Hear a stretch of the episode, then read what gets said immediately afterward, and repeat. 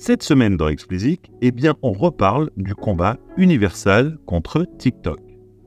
Vous voyez comment dans les sports de combat, on parle souvent de match du siècle pour qualifier l'affrontement que tous les passionnés attendent en salivant Eh bien, j'exagère à peine en disant qu'Universal contre TikTok, c'est le combat du siècle à venir pour la musique. On l'a dit la semaine dernière, les enjeux sont énormes pour l'avenir de l'industrie et pour l'avenir de ceux qui la font vibrer, j'ai nommé les créateurs. Pour une fois, tout le monde va, ou du moins devrait aller, dans le même sens.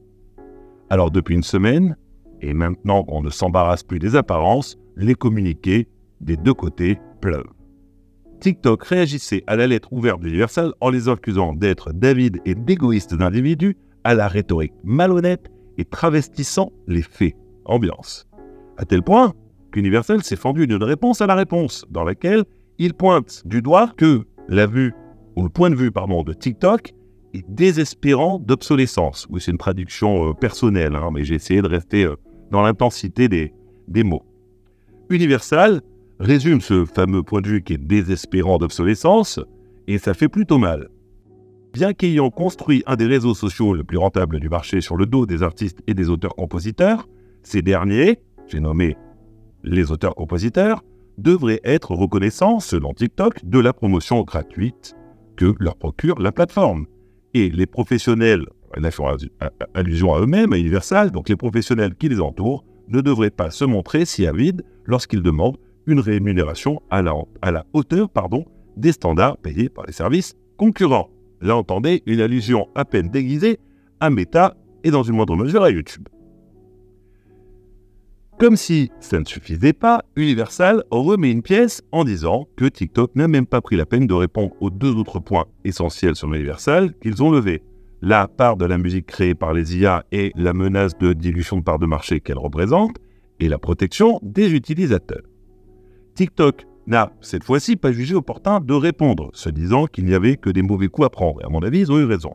En revanche, ils n'ont pas pu résister à envoyer un mail à qu'on pourrait appeler une liste élargie de décideurs de l'industrie dans laquelle ils listent la part des titres qui, sont, qui ont été nommés au Grammy, et les Grammy se déroulaient quelques jours après le début de la dispute, et donc dans ce mail, ils listent donc les, euh, nominés au Grammy sur euh, lesquels ils ont eu un impact qui ont explosé sur la plateforme. Une façon d'enfoncer le clou en faveur de l'argument de promotion gratuite pour les artistes. Traduisez, c'est nous qui faisons les stars d'aujourd'hui. Certains de ces artistes avaient un astérisque à côté de leur nom pour signaler qu'ils étaient chez Universal et donc malheureusement plus disponibles sur la plateforme. Voilà donc pour les amabilités. À peine une semaine et déjà les premiers effets se font sentir. Instantanément, ce sont des millions de vidéos qui n'ont plus eu de son. Les plus assidus des TikTokers d'entre vous l'auront remarqué au-delà du catalogue côté recording d'Universal, parce qu'ils ont aussi enlevé le publishing, c'est-à-dire que ce ne sont pas seulement les enregistrements que possède la Major, mais aussi les œuvres que son département publishing possède. Cela touche donc des labels qui n'ont rien à voir avec Universal. Certains fans s'en sont allés voguer vers d'autres flots toujours eux alimentés par Universal. Pas évident par exemple que le hashtag SwiftTalk ait été aussi dynamique que d'habitude sur le service chinois. Certains autres, moins fans, sans doute, ont réagi en remplaçant la musique originale de leurs vidéos par des versions maison. Certaines reprises étaient dignes de vous faire saigner abondamment des oreilles, il faut bien le dire. Ou également, de façon plus décalée, avec des musiques totalement absurdes comme celles proposées par Nintendo dans Wii Sport. Allez voir, c'est assez drôle. Lors des Grammys, le soutien a plutôt été en faveur de la décision d'Universal, même si Trevor Noah fait quelques blagues sur le sujet, mais je ne m'étalerai pas sur le sujet. Dans les jours qui ont suivi, les soutiens ont été nombreux en faveur d'Universal et d'ailleurs parfois assez inattendus. déjà, l'association des éditeurs américains, la NMPA, pas forcément inattendue. Plus inattendue, l'association des labels indépendants.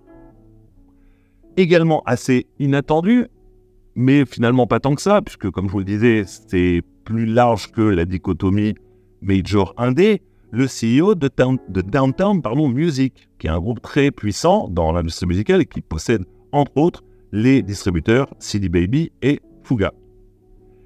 Bref, des acteurs dont les positions, comme je vous le disais, sont rarement les mêmes que celles d'Universal. Ça vous donne une idée, on va dire, de l'aspect exceptionnel du sujet. Alors on attend de voir ce qui va se passer du côté de Merlin, qui est l'entité qui négocie pour les très gros indépendants, ou de Sony, qui s'est pas encore clairement positionné. Pas du tout sûr, pour autant, que ces soutiens suffisent à faire flancher TikTok. Parce que le géant espère que le temps va jouer en sa faveur.